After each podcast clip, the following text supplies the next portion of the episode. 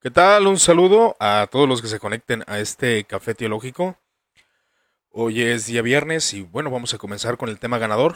Eh, hubo tres temas los cuales estaban muy competidos. Uno de ellos era la teología de la liberación, juntamente con la nueva perspectiva de Pablo. Pero eh, bueno, el arrebatamiento bíblico fue el que ganó.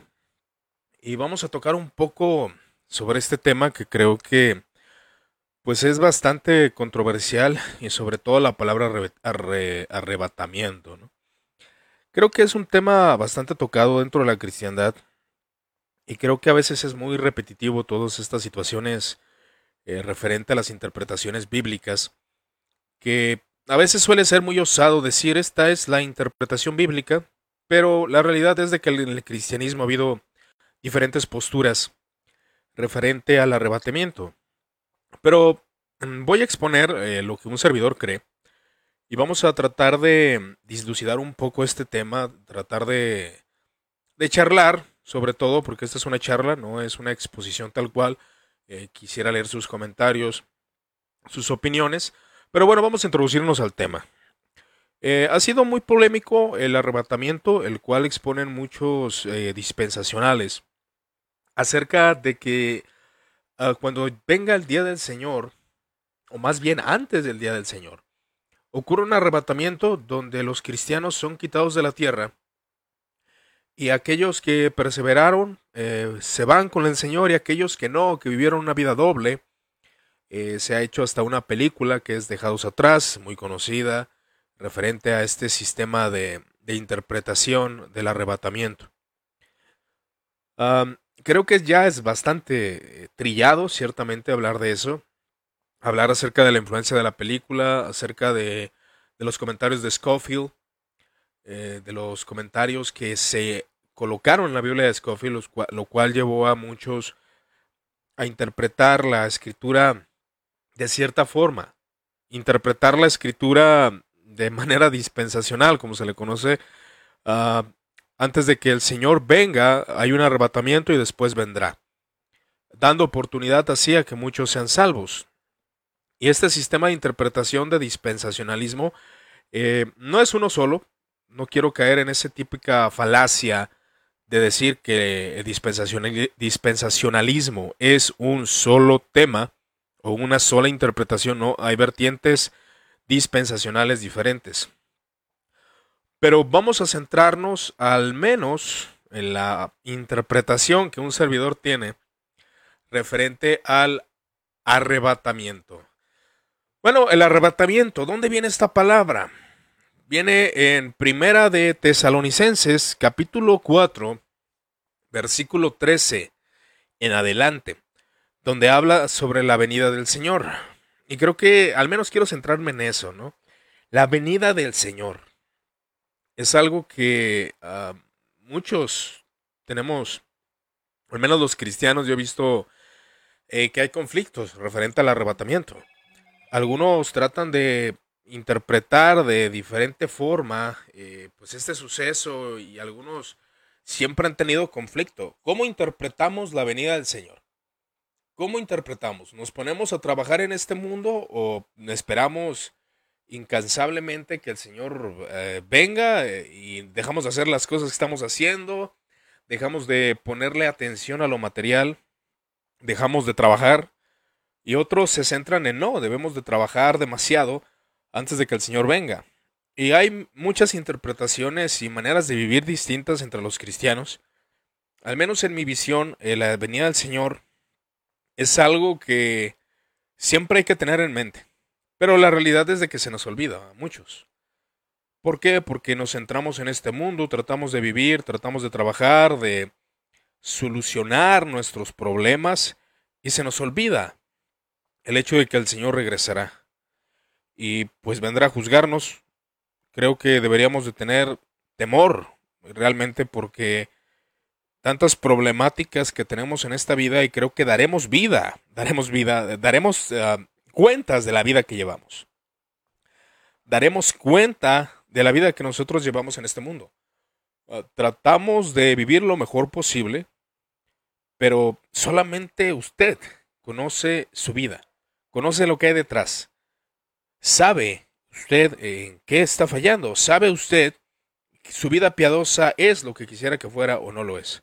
Pero el Señor vendrá. Y el santo apóstol Pablo nos dice, porque no queremos, hermanos, que ignoren acerca de los que duermen, que han muerto, para que no se entristezcan como los que hacen eh, y como los demás que no tienen esperanza en este mundo. Yo creo que ese es un punto muy importante en la vida de los cristianos, que a pesar de que vivimos muchas veces como si no tuviéramos esperanza, eh, tenemos esperanza. Hay una esperanza maravillosa que nos espera en los cielos. Una esperanza la cual eh, ningún ser humano que no sea cristiano tiene. Esta esperanza trasciende nuestra mortalidad. Y creo que es una de las doctrinas eh, más importantes dentro del cristianismo, la cual yo creo que deberíamos defender vehementemente eh, antes de cualquier otra doctrina. Antes de cualquier otra otro dogma, eh, ya sea de cualquier denominación. Hay una enseñanza y un dogma que realmente si lo quitamos, la fe cristiana cae. La fe cristiana no nos serviría de absolutamente nada, entre comillas. Claro que algunos argumentarán, claro, está la moral, la ética cristiana, está eh, todas estas situaciones acerca de la vida, la moral, cómo llevar tu vida, cómo, cómo vivir bien en este mundo. Pero una doctrina que es sumamente esencial es la resurrección de entre los muertos. La resurrección. Y es la doctrina que le da sentido a la existencia. Trasciende la existencia. Trasciende este mundo material. Sobre todo no, llegando a un mundo espiritual nada más. No, no solamente viendo lo espiritual, una alma saliendo de un cuerpo, no. El judaísmo, el cristianismo, al menos con sus diferentes vertientes de interpretación, siempre se han enfocado en mostrar que la creación es buena. El cuerpo humano es bueno, por eso el apóstol Pablo pone muchísimo énfasis en que usted y yo cuidamos nuestro cuerpo, que no caigamos en transgresiones que pueden dañar nuestro cuerpo. Ahora, si alguno hubiere pecado, abogado tiene para con el Padre a Jesucristo el justo, que sigue limpiándonos y purificándonos de toda maldad. Pero la resurrección de entre los muertos trasciende la existencia y nos lleva a un parámetro totalmente poderoso, que es, y el apóstol Juan lo declara, ser semejantes a lo que Cristo es. La semejanza de nuestra transformación de nuestro cuerpo y de nuestra alma y de todo lo que somos no va a ser una existencia igual a la que tenemos ahora, donde no está nuestra marca, la marca del pecado, la marca de nuestra ignorancia, la marca de nuestra debilidad, sino que tendremos una nueva naturaleza, una nueva creación, la cual no va a estar llena de estas debilidades que tanto luchamos cada día en este mundo. Por eso Pablo se esfuerza en decir, no están ustedes como quien no tiene esperanza, están ustedes como quien tiene esperanza en este mundo. No son como aquellos que tal vez eh, dirán aquellos estoicos o epicúreos. Unos viven en la virtud, viven en la bondad, viven en el deseo de ser las personas más éticas y morales que hay en este mundo. Pero si van a morir, ¿qué les espera? No hay trascendencia. Tal vez quedarán recordados en este mundo, pero desaparecerá su nombre. Y probablemente persevere demasiado tiempo, pero perecerá, porque este mundo va a ser transformado, y ellos no serán recordados por la eternidad. Ahora aquellos que viven la vida con deleite, disfrutemos, gocemos, al cabo que mañana moriremos. Otras dos filosofías que se contraponen entre sí. Pero a fin de cuentas, el uno como el otro, el que se llena de virtud, como aquel hombre eh, que busca los placeres de este mundo, perecerán, desaparecerán. Y no solamente me refiero a, al sentido de que serán olvidados en este mundo, porque la realidad es de que hombres famosos, grandes hombres, han perseverado, han seguido se han visto en éxito, fama y gloria y sus, sus vidas son recordadas por años y años y años y años. Pero no se refiere tanto a que perezca el nombre, que es posible, puede ser, hay muchos hombres que, que pasan los años y su nombre es olvidado. Pero hay algunos que no, curiosamente. Pero sabemos que el Señor no se refiere solamente al tiempo de nosotros, sino que se refiere a este mundo, que es importante, claro está, pero se refiere a la eternidad. El nombre del hombre que viva para sí será olvidado por la eternidad. Y está aquel que está lleno de virtud y probablemente haga cosas buenas. Pero sabemos que aquel hombre que no considere a Dios en sus caminos es un hombre que siempre le dio la espalda, diciendo, Señor, yo soy capaz de la virtud, soy capaz de la bondad, y aunque tu gracia me la dio de alguna forma, mm, yo soy el dueño de ello. Y eso es lo que declara aquel hombre, que no es agradecido con Dios, el hombre lleno de virtud, aquel estoico, lleno de virtud, aquel epicurio que disfruta los placeres, hay que disfrutar los placeres y hay que darle al cuerpo lo que necesita, hay que vivir al máximo, hay que disfrutar, hay que alimentar esos deseos de nuestra alma. Pero tanto el uno como el otro perecerán. Mueren. Claro, todos moriremos, eso es lógico. Pero aquí el punto es la trascendencia hacia la eternidad, hacia aquel nuevo mundo que nos prometen las Sagradas Escrituras. Ese nuevo mundo al cual vamos a penetrar todos. Pero bueno, el apóstol Pablo así lo indica. Eh, vamos, no, ustedes no se entristezcan. Muchos han muerto. Y esto es algo que es triste. Eh, aquí ya conversando con ustedes referente a, que he visto perecer a muchas personas de COVID. Han muerto. El COVID se ha, se ha expandido. En la ciudad donde estoy, eh, muchos amigos eh, sus padres han tenido COVID, algunos de ellos han muerto. Y ellos toman fuerza. Yo recuerdo, y un amigo que no era cristiano decía, yo sé que te veré en la eternidad. Ahora, si usted me pregunta, ¿tu amigo o el padre de tu amigo profesaban la fe cristiana? No, no la profesaban. Eh, y bueno, yo no soy Dios para saber en, eh, si alguien le predicó, si aún Dios mismo en su gracia se revela a este hombre para que fuera salvo, no lo sé.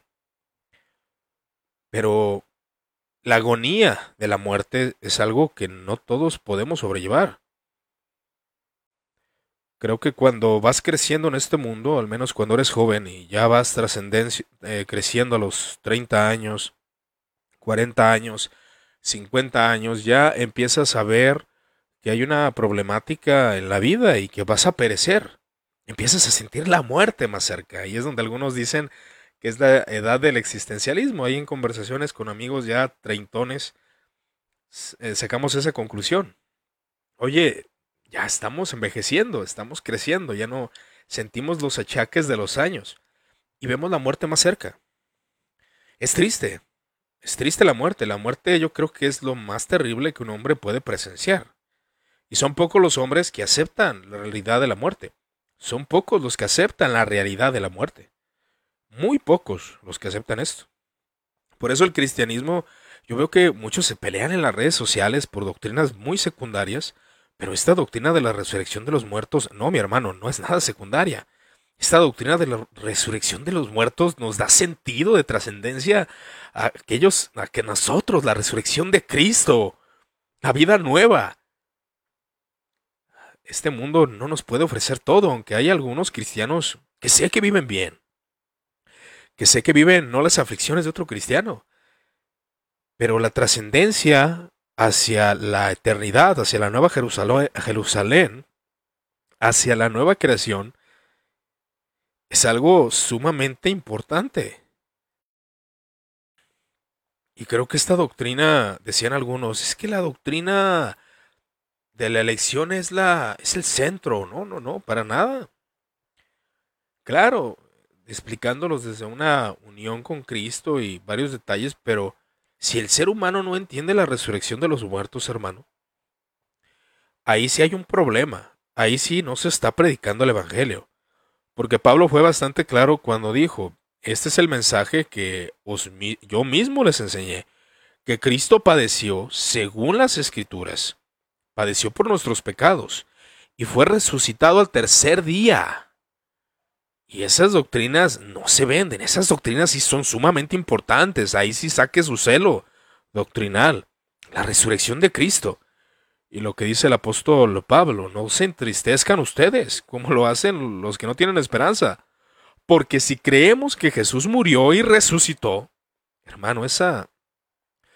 ¿Cómo le puedo expresar ese sentimiento, ¿no? De, de que estas doctrinas son sumamente importantes. Jesús murió y resucitó. Pero ahí es cuando esa gloria de cómo Jesús va a restaurar la creación, va a dar nueva vida a los hombres, un nuevo cuerpo, los átomos, la sangre, los huesos. Ahora, como dice la escritura y algunos describen, la carne y sangre no heredará el reino de los cielos. Y algunos llegan a concluir que el nuevo cuerpo no tendrá sangre, no lo sé.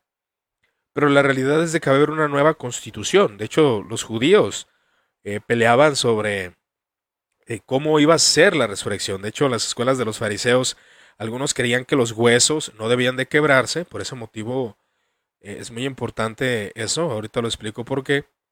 Los huesos no deberían de quebrarse. ¿Por qué? ¿Por qué? Porque cuando la carne se iba a volver a colocar en esos huesos. Algunos creían que iba a ser la misma constitución humana, pero que la carne iba a regresar y iba a ser la misma constitución humana. Algunos creían que iba a ser una nueva, una nueva creación. Había ese debate entre dos escuelas. Una como la otra, pues creían en la resurrección, pero sí tenían sus conflictos de cómo va y cómo va a ser la resurrección. Este mismo cuerpo, de hecho, algunos llegaban a considerar eh, que se iba a resucitar en la misma condición social, la misma condición política, lo mismo, solamente volver a, vivir con, con, el mismo cuerpo, en pocas palabras.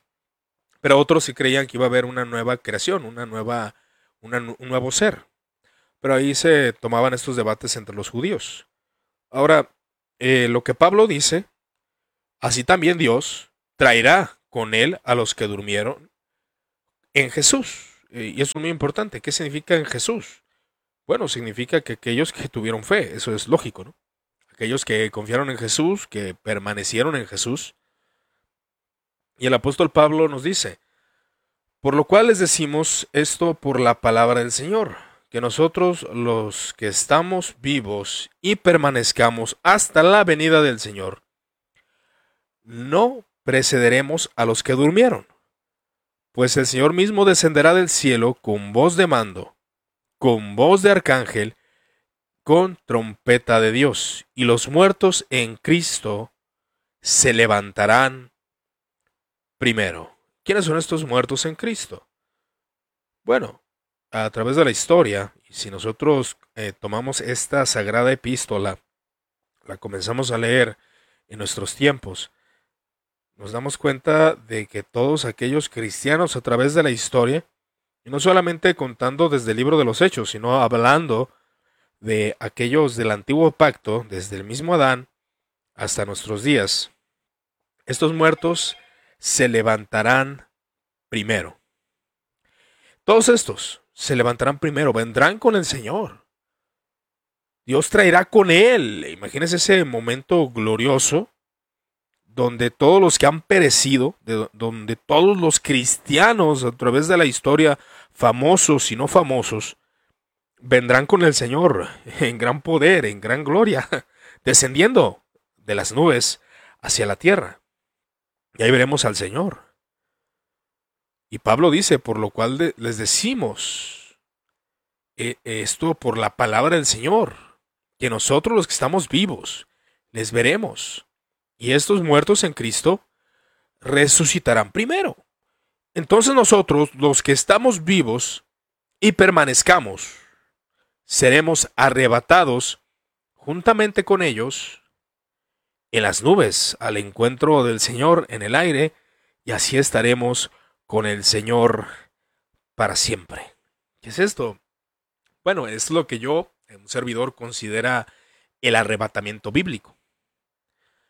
eh, cuando los hombres eh, cristianos, aquellos judíos, eh, gentiles que hayan puesto su fe en Jesús y murieron con Cristo, murieron en Cristo, murieron con Cristo dentro de su ser, el Espíritu Santo, morando en aquellos creyentes, al momento de venir esa gloriosa resurrección, todos ellos resucitarán, vendrán desde las nubes, y nosotros los que estamos en la tierra, seremos arrebatados juntamente con ellos en las nubes, también resucitados, también glorificados. Y de hecho el apóstol Pablo lo explica de manera excelente en la primera carta a los Corintios capítulo 15. Y se encuentran con el aire. Y estaremos con el Señor siempre. Esta, esto podríamos considerar, al menos un servidor así lo cree, que el arrebatamiento bíblico es cuando el Señor desciende. Ahora, yo sé que algunos de ustedes tal vez, igual me gustaría que pusieran los comentarios, igual para empezar a entablar el diálogo. ¿Usted de qué postura es? Postura escatológica. Es un servidor, yo soy de postura amilenial. Por ese motivo interpreto los textos de esta forma. Ahora, esta realidad de que estoy eh, narrando de primera de Tesalonicenses, capítulo 4, versículo 13 al versículo 17, nos habla de un momento donde el Señor eh, trasciende la historia, penetra la historia, entra a nuestro mundo de nuevo. Ahora la esencia, ese nuevo ser de Jesús. Porque cabe mencionar que Jesucristo es un ser, un ser humano glorificado en este momento. Él es un ser potentoso en esa nueva creación, un humano resucitado, un ser glorificado. Él está sentado a la diestra del Padre y hay muchos debates respecto a cómo Jesús está presente eh, en nuestro mundo. Si su cuerpo ah, físico, tal vez, cuerpo resucitado, que, bueno, vemos en los evangelios cómo ese cuerpo trascendía aún la materia, cómo penetraba, eh, eh, traspasaba las paredes, eso lo podemos ver. Pero ah, hay muchos, muchos puntos referente a cómo Cristo está presente. Algunos afirman que es por medio del Espíritu Santo, ya que Él físicamente se encuentra sentado a la diestra del Padre. Pero Él a través del Espíritu eh, está en todos lados, como, el, como Dios mismo, como en esa unión eh, que se encuentra la Sagrada Trinidad, la Santa Trinidad. Y Cristo sentado en su poder y gloria, llega al momento adecuado y, y entra, entra a nuestro mundo, nuestro tiempo, en, nuestra, en la materia que existe en este momento, Cristo mismo va a descender. Y ahí los que duermen con Él, los que están durmiendo, los que murieron, serán levantados, un cuerpo glorificado, transformado, la piel, los huesos se vuelven a reunificar, las cenizas se vuelven a hacer, a unirse, aquellos cristianos que estaban en el mar, su cuerpo se unifica con su alma y vuelven a tener esa unidad, esa unidad de cuerpo y alma. Y esos seres glorificados, seres humanos que trascienden la materia, pisarán la tierra juntamente con Cristo. Y nosotros lo veremos venir. Y al momento de que Cristo desciende juntamente con aquellos santos glorificados, los cristianos que están en esta tierra serán levantados y asimismo resucitados. Resucitados, serán levantados y serán glorificados en ese momento. Y así con un cuerpo glorificado, dice el apóstol Pablo, estaremos con el Señor por siempre. ¿Cuál es el arrebatamiento bíblico? ¿Cuál es el arrebatamiento que se considera conforme a esta interpretación? Vuelvo a insistir, ya lo acabo de explicar. Es esa, ese momento en el cual el Señor vendrá y seremos transformados. Seremos transformados en poder y gloria. ¿Y qué hay de aquellos textos donde una será tomada y otra será dejada? Bueno, hay una interpretación que se me hace interesante, que es una conforme al, a la escuela de interpretación que yo sigo referente a esto. Si usted toma en cuenta Mateo 24 y toda la explicación que ocurre en el, eh, lo que Jesús está hablando, usted se va a percatar de que eh, habla de un suceso, el cual es el año 70, en el año 70 después de Cristo, ocurre un suceso donde pues Jerusalén es destruida, mujeres son asesinadas, hombres eh, acabados totalmente, muertos, hombres crucificados, la destrucción del, del templo, se coloca lo que se conoce como la abominación desoladora, que también ocurrió con Antíoco Epífanes, ocurre, ocurre con Tito eh, Vespasiano, y ocurre que eh, colocan un ídolo llamado Zeus dentro del templo y empieza a haber muchas muertes, la guerra, la guerra de los judíos, y ocurre todos estos sucesos.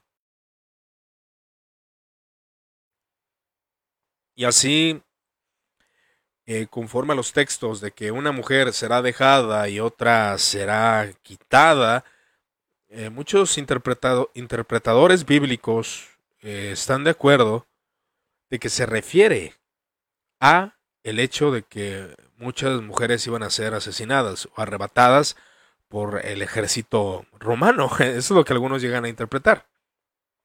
Pero esos textos de que una será dejada y una será una se quedará ahí, son los textos que se han interpretado para aquel arrebatamiento antes de la venida del Señor. Pero ese arrebatamiento, vuelvo a insistir, eh, no es el arrebatamiento del cual estoy hablando, porque hablar de arrebatamiento estamos hablando de una verdad bíblica, de una escritura, de algo que está en la palabra de Dios. Y nosotros podemos interpretarlo de esta forma. Y esta es la interpretación a la cual me adhiero, vuelvo a mencionarlo, es posible que alguno de ustedes se adhiera a otra interpretación, eh, vuelvo a insistir, ese texto de que una mujer será quitada y otra será dejada, que se refiere a la calamidad que ocurre en el año 70. O sea que una será llevada a cautiverio, otra será dejada. Algunos así lo interpretan. Puede que usted esté de acuerdo o no. E igual si no está de acuerdo, pues puede ponerlo ahí en los comentarios. Entonces, bueno, ah, el apóstol Pablo en Primera de Corintios, capítulo 15, versículo 18 en adelante, él dice que entonces también los que durmieron en Cristo perecieron. Si en esta vida solamente esperamos en Cristo, somos los más dignos de conmiseración de todos los hombres. Porque esperar en Cristo sin la resurrección sería algo torpe, sería algo vano. ¿Qué estamos esperando? No estamos esperando una vida eterna ¿No estamos esperando una trascendencia de la creación y de la regeneración de todas las cosas? Bueno, eso es lo que los cristianos estamos esperando. Estamos esperando tierra nueva, cielos nuevos, cuerpos nuevos, vida nueva, glorificación, redención, eh, todo lo que, lo que corresponde a estos puntos, ¿verdad? Pero bueno, aquí vamos a, pausar un poco, porque vi algunos comentarios, no los había visto, pero ya los vi. Saludos a José Ramón Torres, saludos, saludos al buen Alfredo. Muy buenas noches a todos en general, dice el buen Anthony. Llegué pero sin café, dice Joel. Ahora, hermano, ahora te regresas por uno, te regresas por un café porque yo tengo uno aquí. De hecho, no, no le he tomado porque estoy aquí entrado en, esta, en este diálogo. Pero sí es este, un diálogo interesante. Eh, dice Benji, ya tomé café, pero bueno. Bueno, ya, ya se lo acabó. Dice Carlos Ramírez, pero si el arrebatamiento no es bíblico, mi hermano Carlos, acabamos de leer la palabra arrebatamiento en la Sagrada Escritura y qué tipo de arrebatamiento se refiere. ¿Verdad? Igual ahí, ahí te la dejo de tarea, hermano. Igual pon tus comentarios. Dice Job Manilla que vayamos mejor con Marlon a regañarlo. Vayan con él, me lo saludan. Dice, ah, bueno, aquí estoy leyendo el comentario que le responde Carlos Abenji. Entonces, ah, ok, precisamente es el texto que acabo de leer. Si es una. Eh, si es bíblico el arrebatamiento. Eh, y, yo, y yo entiendo el comentario del estimado eh, Carlos Ramírez, porque sí es cierto. O sea, tú dices, bueno, ese arrebatamiento que tanto oyes, pues es que se encasilla. Y tú crees que cuando se habla de arrebatamiento, se habla acerca de. De lo que. De lo que estábamos diciendo, ¿no? O sea, piensas que están hablando de dejados atrás piensas que están hablando del dispensacionalismo, pero yo con una perspectiva eh, a milenial acabo de, interpretar el texto como algunas escuelas dentro del amilenialismo lo creen, ¿eh?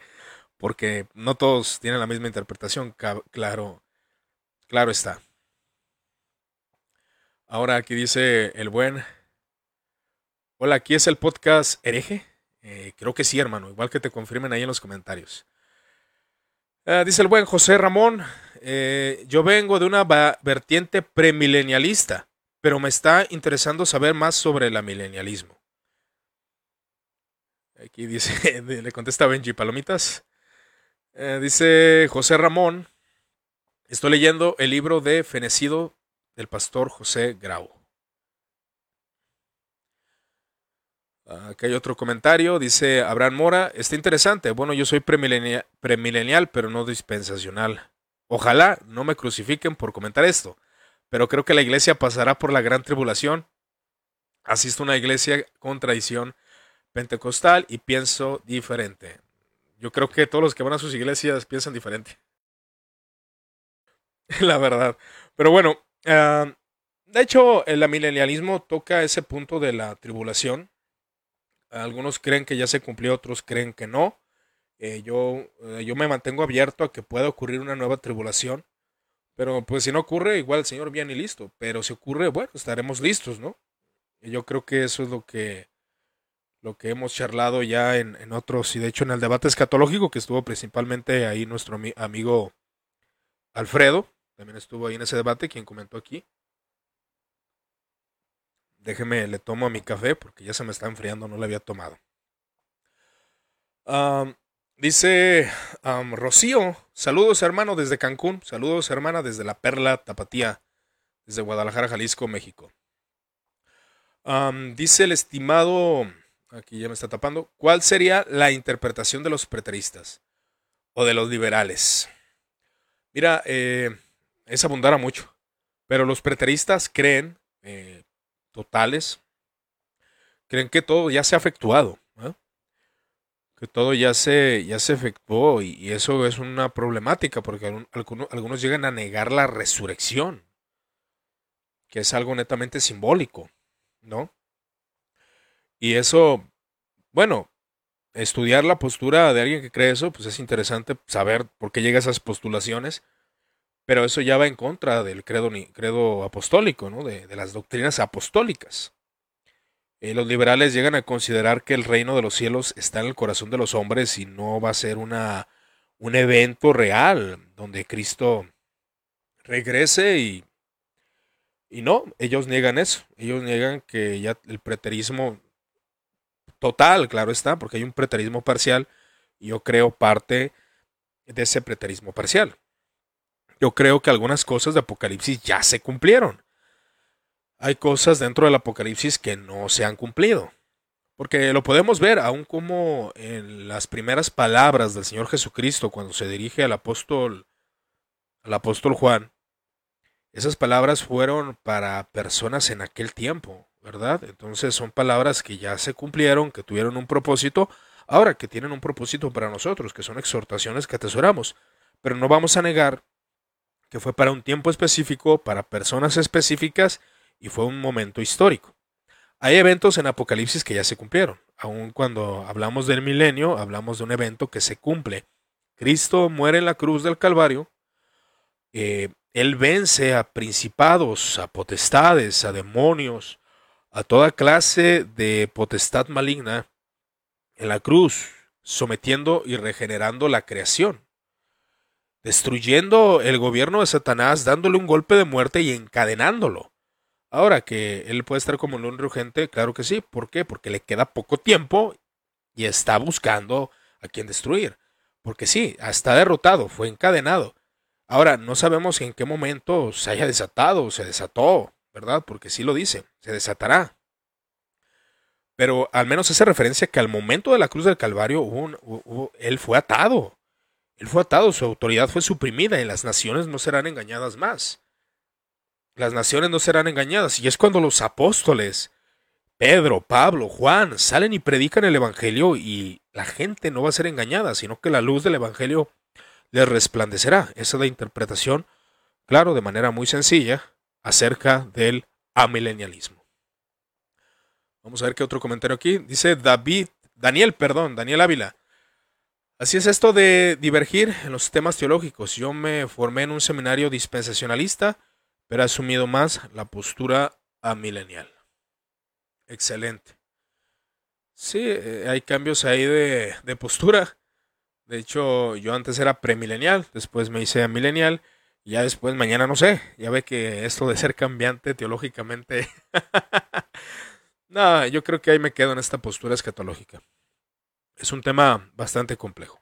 Pero bueno, gracias por sus comentarios. Igual sigan ahí ustedes colocando cada uno de sus comentarios. Igual lo seguiremos leyendo, ¿no?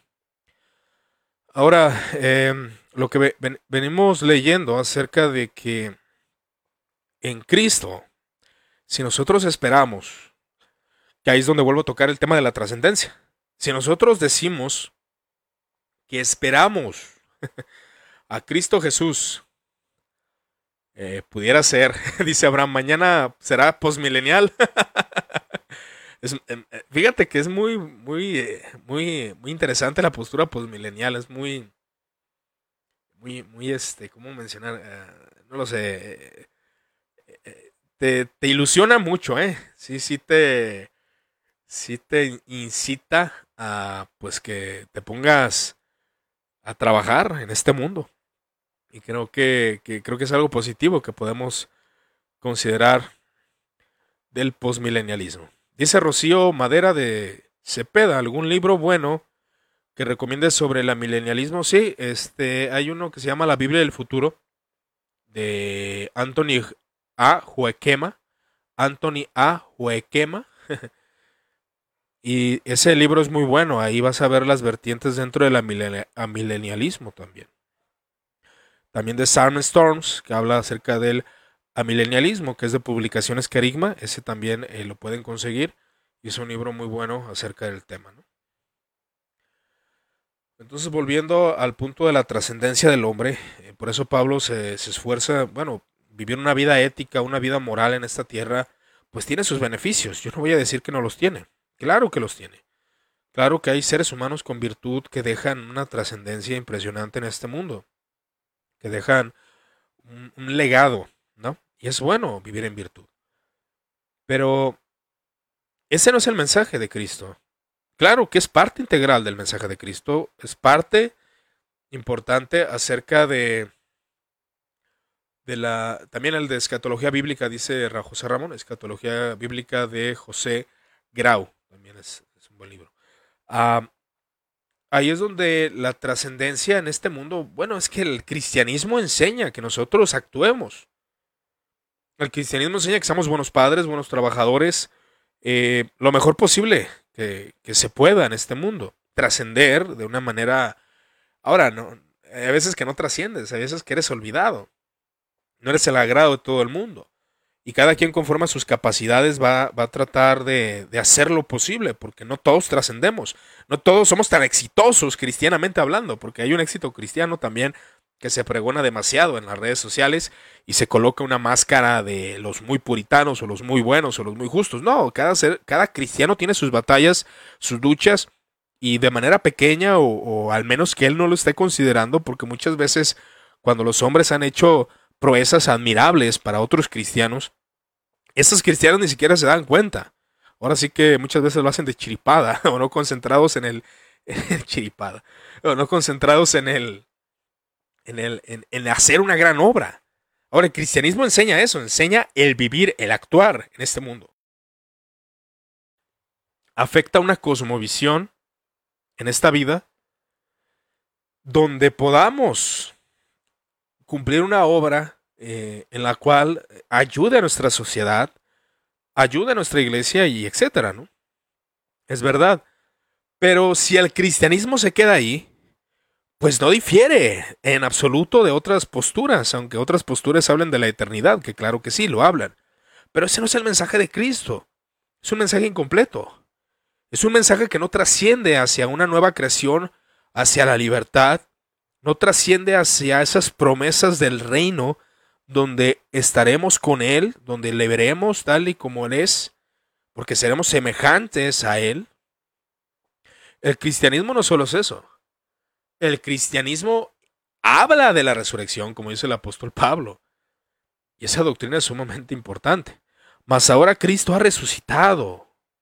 Mas ahora Cristo ha resucitado de los muertos.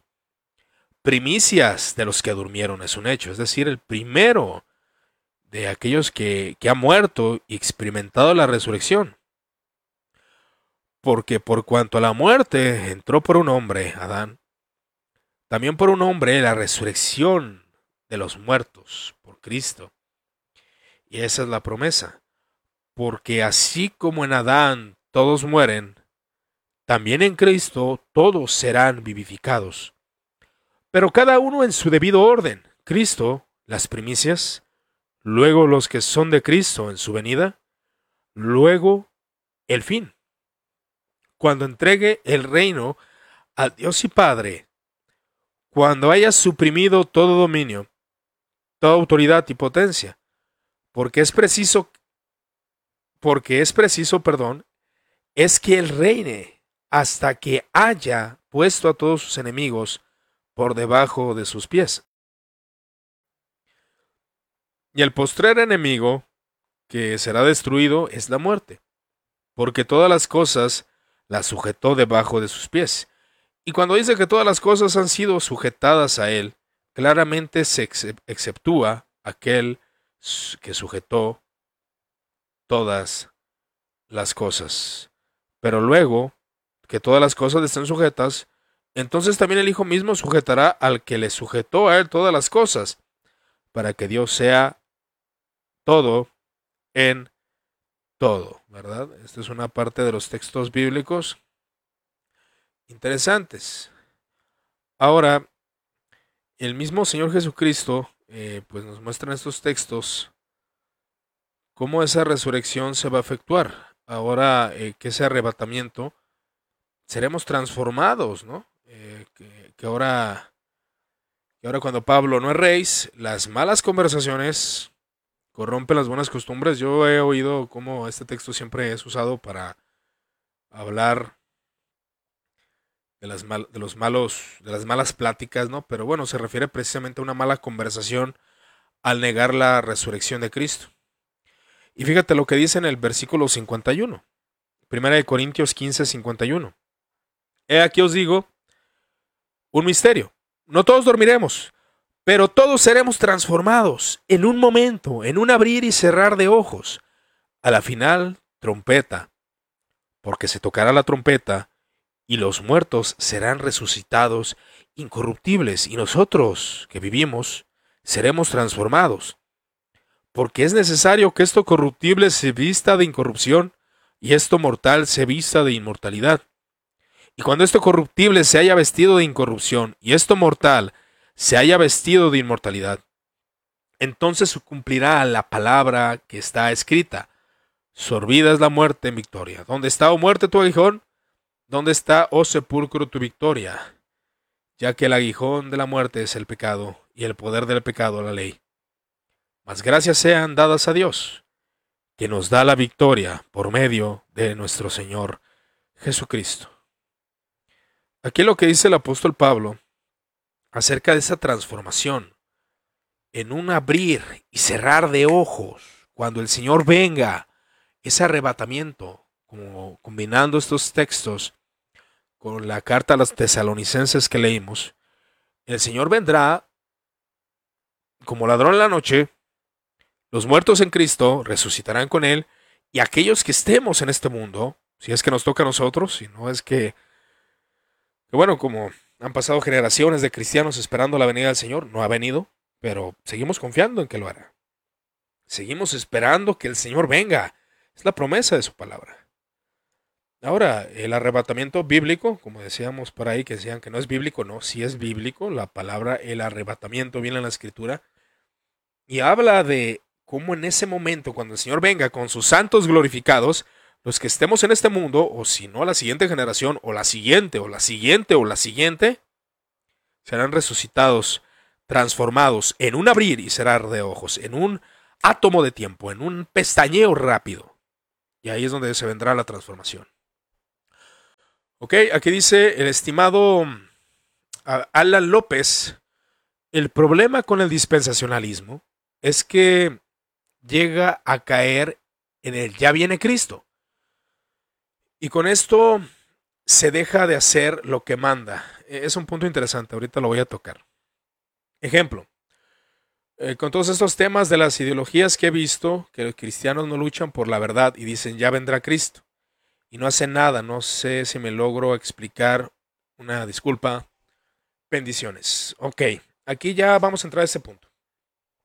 Precisamente lo que afecta a nuestras cosmovisiones eh, dispensacionales, uh, premileniales, postmileniales a mileniales. Ahí va. Miren, hay un problema y no creo que sea de una postura escatológica. Hay un problema que la gente uh, llega a tener un espíritu escapista. Un espíritu escapista. Y créanme, no solamente está con los postmileniales, bueno, eh, que es más común dentro del dispensacionalismo, pero no solamente con ellos o, con cualquiera.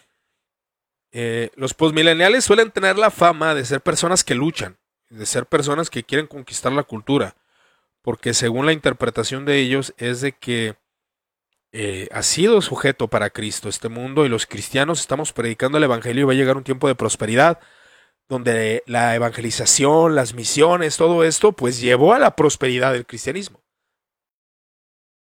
Ahora es algo que se ha visto dentro de la historia de la iglesia. Es algo que se ha visto definitivamente dentro de la historia de la iglesia, como ha habido naciones que han llevado el estandarte cristiano. No digo necesariamente que hayan sido conversiones, pero a naciones enteras que eran llamadas cristianos.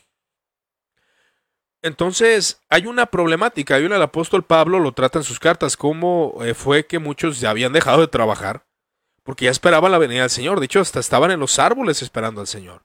Estaban en las azoteas esperando al Señor. Ahora es un espíritu escapista. Y la iglesia cristiana del primer siglo tuvo ese problema.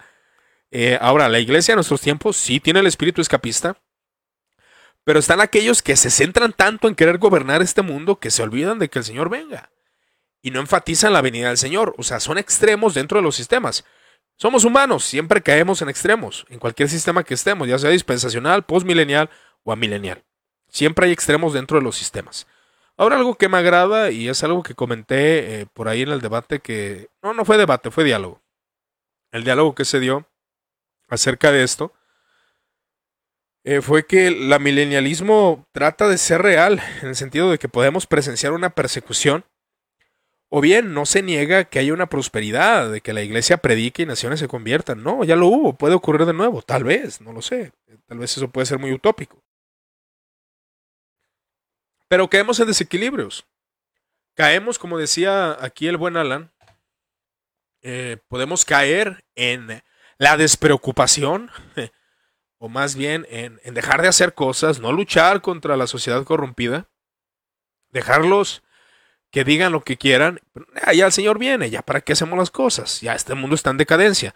El problema es tener, el problema es tener una visión bastante, bastante em, pesimista. Es malo tener una visión pesimista, pero también es malo tener una visión totalmente optimista. Tanto el uno como el otro suele ser desequilibrado. Yo creo que debemos de tener una postura real, que muchas veces pues no vamos a poder hacer mucho pero vamos a luchar por hacerlo. Eso yo creo que sería la visión más equilibrada respecto a esto.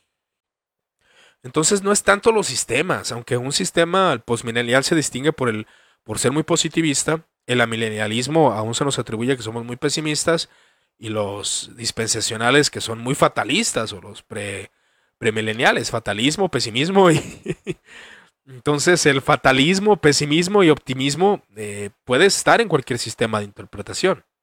Aunque pudiera ser más raro en el post, eh, por lo mismo que suele ser una interpretación muy, muy, este, muy optimista, ¿no? Pero los desequilibrios dentro de las iglesias o en la vida de nosotros los cristianos, pues bueno, el sistema está en papel, el sistema está en texto, hay un desarrollo sistemático de tu sistema escatológico, pero una cosa es lo que está en el texto y una cosa es lo que tú vives. Puede ser dispensacional y ser una persona bien trabajadora, bien esforzada, que debate, que habla la verdad. Yo he conocido pentecostales así. Y he conocido reformados que no hacen nada. O sea, no, no digo en el caso de puros reformados, ¿verdad? Sino porque es algo del ser humano. No podemos ser muy generales. O sea, no podemos generalizar de manera espantosa. No podemos hacerlo. Hay realidades que el ser humano tiene que enfrentar. La vida en este mundo no es nada fácil y creo que todos tendemos al desequilibrio. Ahora, el punto no es quedarnos en el desequilibrio, sino que una visión bien sistematizada que nos está ayudando a trabajar en este mundo, a esforzarnos, a trabajar, a, mantener nuestra familia, sustentarla, eh, ser cristianos lo más fieles posibles, eh, estar con nuestra iglesia, con nuestra comunidad, con, eh, la, con nuestra congregación, vivir, adorar, salir a las calles, evangelizar al prójimo, ayudarle, todo el trabajo que implica ser cristiano, que no es nada fácil. Ahora, nuestros sistemas catológicos influyen. Si tenemos un dispensacional bastante fatalista, muchas veces la gente no hace nada. Pero si tenemos un dispensacional que pues busca el esfuerzo de su iglesia, pasa. Y a veces no se deriva tanto de los sistemas, sino de, de a qué punto de interpretación te inclinas. Claro que podemos hablar que cada sistema tiende a algo, eso sí es verdad. Pero bueno. Dice el estimado José Luis Lima. Es verdad, tendemos a, menospreciar los temas escatológicos y perdemos interés en buscar la verdad. Perdemos el interés en vivir lo básico. perdemos el interés en, en amar a nuestra mamá, a nuestro padre, y llevarle comida, de preguntar, oye papá, ¿cómo estás? ¿Cómo te ha ido? ¿Cómo te sientes?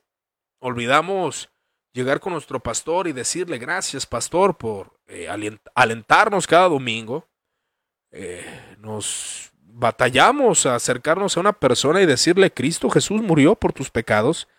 Y Él pide, demanda, que te arrepientas y creas en Él para que seas un ser humano que viva como Él y muera como Él y resucite como Él. El Evangelio del Señor Jesucristo. Y es bien fácil, ¿no? Hablar estos temas entre cristianos. Nos juntamos los cristianos, sí, muy eh, sabrosa la coinonía el domingo, la charla, el café, el debate teológico, las opiniones de vista. ¿Qué estás leyendo, hermano? Oh, qué libro tan interesante. Pero la gente de allá afuera ni le hablamos. Creo que es cuestión de, esforzarnos, o aún los mismos problemas familiares que tenemos, ¿no? Sí, muy evangelio, muy predicador, muy escatológico, muy postmilenialista, muy amilenialista, muy premilenialista, pero tienes problemas con tu hermano. Tienes problemas con tu hermano, ¿no? Tienes problemas con él y no sabes cómo solucionarlos. Bueno, ahí está la gravedad de nuestra inconsistencia como seres humanos. Muchas veces decía un historiador, y esa frase se me quedó muy pegada en la mente, muy, uh, muy dentro de mi corazón. Los cristianos, decía este historiador, muchas veces no alcanzaron sus ideales que tanto predicaban. Una cosa es la predicación y otra era los ideales. Eh, o sea, los ideales que predicaban más bien y otra cosa lo que en realidad vivían. Muchas veces los cristianos a través de la historia fueron bien inconsistentes. Y bueno, que podemos nosotros ser igual, igual de inconsistentes, ¿no? Dios nos ayuda, hermanos. Dice José Ramón Torres, lo que hay que buscar es en los orígenes de la escotología dispensacionalista para, darnos, para así darnos cuenta de sus fallas. Mira, ah, hay mis hermanos dispensacionalistas, perdónenme, pero esta es mi opinión. Como dice José Ramón, es que es un sistema muy novedoso, muy novedoso. Ahora, que hay aspectos que toma el dispensacionalismo, de algunas cosas del premilenialismo y cosas así. Bueno, sí, pero la verdad, los orígenes de esta escatología, como dice José, yo me adhiero a esa opinión. Eh, me adhiero a esa opinión.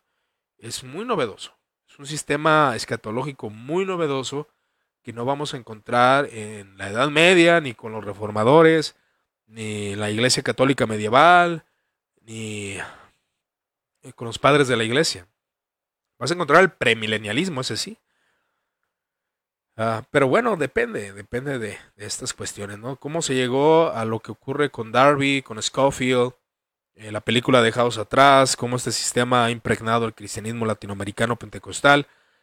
Bueno, nosotros vemos que ahí es la fuente de estas interpretaciones eh, acerca del dispensacionalismo. De hecho, sería interesante hablar de eso también, ¿verdad? O sea, cómo fue que se originó el, dispensacionalismo. que yo sé que la mayoría de ustedes ya sabe cómo se, cómo se origina este sistema de interpretación.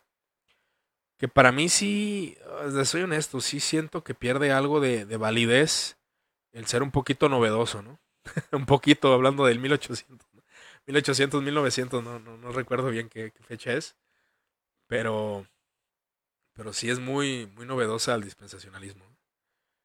Yo sé, si hay algún aquí hermano dispensacionalista y quiere poner su comentario y defensa, pues puede hacerlo. Sin problemas, igual lo leemos. Igual lo leemos para ver sus objeciones, ¿no? ¿Cuáles son sus objeciones referente a este sistema de, de, interpretación, el amilenialismo? Y si usted es dispensacional, pues dejar sus objeciones. Aunque algo que le recomiendo, la verdad, eh, pues es leer a, los... De hecho, yo hablaba con alguien Eh, hablaba con alguien referente al dispensacionalismo. Ah, y pues yo creo que lo mejor es leer, ¿verdad? Leer el, el tema. El tema desde ellos, desde sus fuentes, ¿no? Porque también, si escuchamos a predicadores que hablan en contra del dispensacionalismo, igual le queda la exhortación y un para mí, ¿no? Ah, el funda Ahora, hay, hay una parte bien interesante que dice que es interesante notar que aunque el fundamentalismo, eh, que fue el defensor de la ortodoxia tradicional, como algunos declaran, eh, también sirvió para dar origen a nuevas interpretaciones del mensaje bíblico. Y esto históricamente, pues sí está, es una nueva interpretación. Su énfasis en la infalibilidad absoluta de las escrituras y su rechazo a buena parte de los estudios históricos sobre la Biblia eh, lo hacían posible crear interpretaciones en las que diversos textos y, se yuxtaponían para así crear nuevas doctrinas. De todos estos esquemas, el mayor éxito tuvo, eh, que tuvo, la doctrina que tuvo más éxito fue el dispensacionalismo, que tomó varias formas, de las cuales la, más conocida es la propuesta de por Sirius Scofield. Está dividida en la historia humana en siete dispensaciones, de las cuales la sexta es la presente. En 1906, en 1906 publicó la Biblia de Scofield, que pronto logró gran popularidad en, en diversos círculos fundamentalistas. Hacia el fundamentalismo salió al dispensacionalismo, aunque no siempre siguiendo todos los detalles del esquema de Scofield. Pues esa es la verdad. Y los libros de historia lo dicen, hermanos. El dispensacionalismo es muy novedoso. Ahora sí, yo no lo digo, eh, yo no lo dije, lo dijo eh, la historia del cristianismo, tomo 2, del señor Justo L. González, por si lo quiere leer. Me gusta mucho este libro de historia porque toca todos esos puntos. Ahora, vamos a leer otro mensaje aquí. Ahora dice, su origen es bastante interesante sobre todo cuando aún sensacionista como MacArthur abraza su postura. Fíjate que, ¿cómo, decir? Ah, qué rico está el café. ojalá me estén acompañando con un café, hermanos.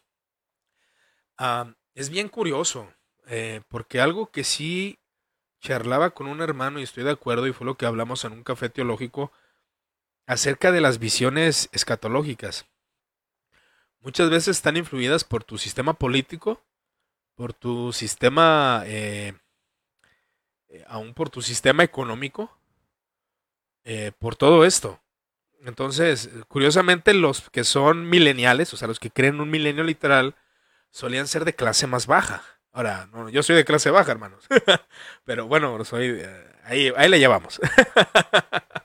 Pero, este. a, lo que voy es de que no. O sea, no, no soy rico, pues a eso me refiero. Ah, a lo que vamos es de que sí, comúnmente, sociológicamente, un milenio, ¿por qué? Porque pues es gente sin poder, o sea, es gente que no tiene las posibilidades de gobernar. Pero la gente encumbrada políticamente, curiosamente, era posmilenial. Y era gente amilenial también. Ahora yo soy amilenial y no soy rico, bueno, eh, tiene sus explicaciones, ¿no? Eh, al menos se ha adaptado la interpretación a contextos que nosotros vivimos. Pero eso es bien común. Ahora, en el caso de MacArthur, que abraza, abraza el dispensacionalismo, mm, eh, es que sí fue algo netamente norteamericano. O sea, el dispensacionalismo viene de Estados Unidos, hermano. Y algo que tiene MacArthur es de que es megapatriota. Y si hablamos de patriotismo, pues tienes que hablar de dispensacionalismo. El dispensacionalismo es parte de la cultura norteamericana. Por algo llegó a hacer una película. bueno, esa es mi, mi, opinión, ¿no? Igual estoy diciendo tal vez muy... Me estoy yendo por otro lado. Pero es lo que yo creo. Es, el dispensacionalismo es algo muy, muy americano. Muy de la teología americana muy de la teología de Estados Unidos. Y bueno, eh, ahí tenemos, o sea, el dispensacionalismo es un sistema que viene de Norteamérica. Así, de así de sencillo se lo, se lo pongo. Ahora dice José Ramón Torres. Todo comenzó con una chica de 15 años, nombre Margaret MacDonald, en el 1830 en Port Glasgow, Escocia, donde tuvo una revelación de la segunda venida de Cristo ah, interesante, José. Eh, ¿Te refieres al dispensacionalismo? Ese dato no lo tenía. Igual me gustaría que si lo puedes complementar más para que nos ayudes también aquí a este diálogo y puedas aportar eso, que se ve interesante. Entonces, viene de Escocia. Bueno, eso es interesante. Me gustaría que pusieras más, más información referente a ella. ¿Fue la que consideró el dispensacionalismo, como lo estás declarando? Eh, está interesante ese punto. Ahora dice Sabdiel Flores, eh, muchos bautistas adoptaron el dispensacionalismo y aún siguen siendo cesacionistas. Eh, es una combinación, precisamente que es como comentaba acá arriba Abraham, acerca de este expositor MacArthur, que yo creo que la gente ahora escucha dispensacionalismo y su mente va rápidamente a MacArthur, ¿no? Entonces, esta, esta doctrina de Scofield, de Sirius Scofield, eh, pues fue nueva. Sea, los libros de historia dicen, es novedoso, o sea, no la vas a encontrar así como tal, el sistema no lo vas a encontrar en ningún exponente del pasado, sino hasta 1906, por ahí eh, más o menos es esta fecha, cuando los fundamentalistas, que como, dices, como dice Justo Le González, sí, eran defensores de la ortodoxia, pero se olvidaban de las historias, o sea, se olvidaban de la historia, por eso es muy común que parte del cristianismo norteamericano eh, rara vez toque temas de la patrística o toque temas de los concilios ecuménicos. Si usted se fija, es como una, un cambio, un cambio de tradición, ¿verdad? Y eso ocurre en la historia de la iglesia, siempre va a ocurrir. Siempre hay cambios en eh, cómo ver el cristianismo por medio del contexto social. Ahora dice el escritor eh, acerca de la historia del cristianismo, el entretanto, el liberalismo hacia su más notable contribución en lo que llamó el evangelismo, evangelio social, que también entró, entró en esto, ¿no? También el evangelismo social tiene mucho que ver cómo se empieza a desarrollar toda esta ortodoxia, nueva ortodoxia americana. Es una, es una verdad, y esto de los avivamientos, o sea, después de la guerra civil eh, a la guerra mundial, es donde empiezan a ocurrir estos sucesos. Entonces volvemos a caer a cuentas que el dispensacionalismo, pues bueno, sí es una doctrina históricamente muy novedosa. Ahora que si hablamos de novedades teológicas, pues yo creo que ninguno nos escapamos, pero eh, sí, sí es de considerar ese punto. ¿no? Igual no sé si quiera dejar ahí un punto, algún comentario a los hermanos que están presentes en este vivo. Voy a tomar un poco al café porque ahora sí que hablar una hora sí hace que, se seque un poquito la garganta. Ah, pero sí, sí, el dispensacionalismo, en mi opinión, es un sistema muy novedoso. Y pues hay, gente que lo abraza por patriotismo. ¿eh? Ahora que los fundamentalistas, o muchos fundamentalistas, trajeron el pentecostalismo a México, a Latinoamérica, esa es una verdad. Esa es una verdad.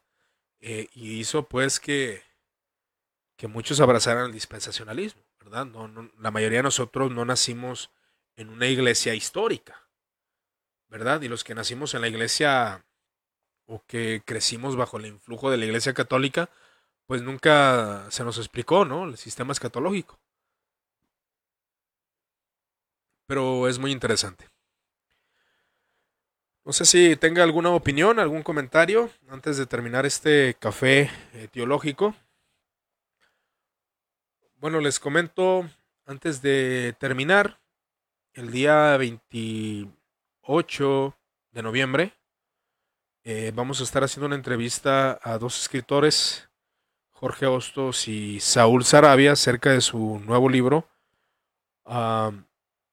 eh, Saqueando, reteniendo lo bueno, saqueando los tesoros del posmodernismo, para que aquellos que estén interesados en esa en ese tema, pues igual nos acompañen. Vamos, voy a estar juntamente con la página Pensando en Lenguas, eh, un amigo mío, un estimado amigo mío, y vamos a estar entrevistando a estos dos, eh, a este teólogo y a este filósofo, eh, ya que son, pues tienen sus estudios en estas materias, y vamos a estar hablando del tema, ¿no? Igual le invito para que usted esté presente. cualquier duda y comentario, pues ya lo saben, estamos a sus órdenes. Saludos ahí a Marco Azamar, dice muy interesante Iván, gracias hermano. Cualquier, bueno, pues ya, ya, ya dije. Ah, bueno, me despido mis hermanos, no sé si tengan algún comentario. Igual voy a esperar a ver si alguien tiene algún comentario por ahí. Voy a disfrutar mi café.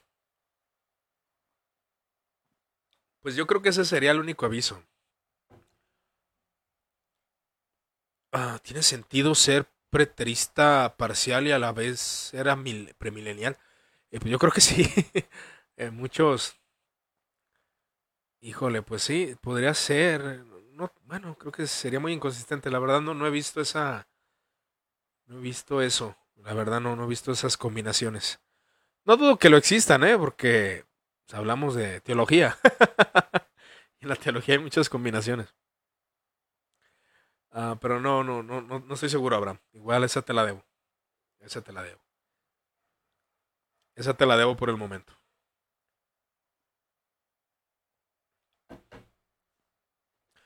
Pues agradezco a todos los que estuvieron eh, aquí toda la hora 18 minutos.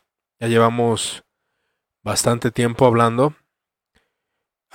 Pues no queda más de mi parte. Les agradezco que estén. Pero bueno, aquí ya veo un comentario de José Ramón.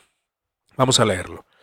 A ver qué dice José Ramón. Dice, según la revelación de Margaret MacDonald, la segunda venida daría dos etapas. Primera, para recoger a un grupo selecto de creyentes que serían arrebatados al cielo antes de la aparición del anticristo.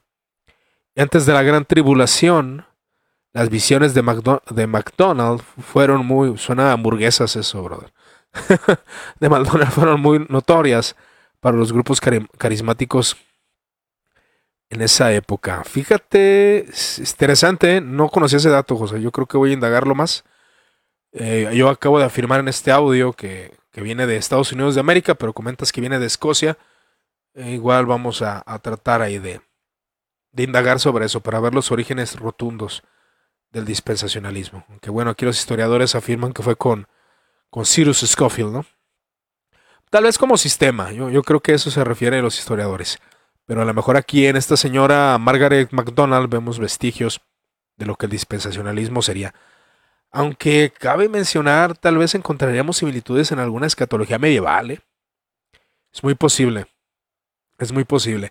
Eh, igual estamos a hacer un análisis más profundo respecto a eso. Dice Sabdiel Flores, para la próxima eh, será la teología de la liberación. Pues fíjate que es un tema que quisiera hablar, pero como lo estoy dejando a democracia, a veces no gana el tema que uno quisiera. lo, dejo ahora sí a que escojan.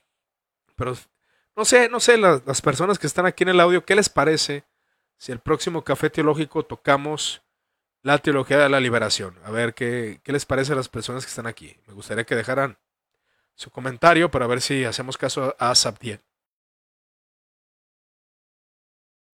Teología de la liberación. Fíjate que sí me gustaría, porque tiene mucha, mucha sustancia. Y también, pues es una teología muy mal entendida por muchos. Ahora, yo no abrazo la teología de la liberación, pero creo que deberíamos de considerar al menos sus orígenes. Dice Abraham, me parecería perfecto, ya tenemos un voto. A ver quién más. Quiero ver ocho comentarios, hermanos. Bueno, siete, porque aquí ya, ya está el de Sabdiel.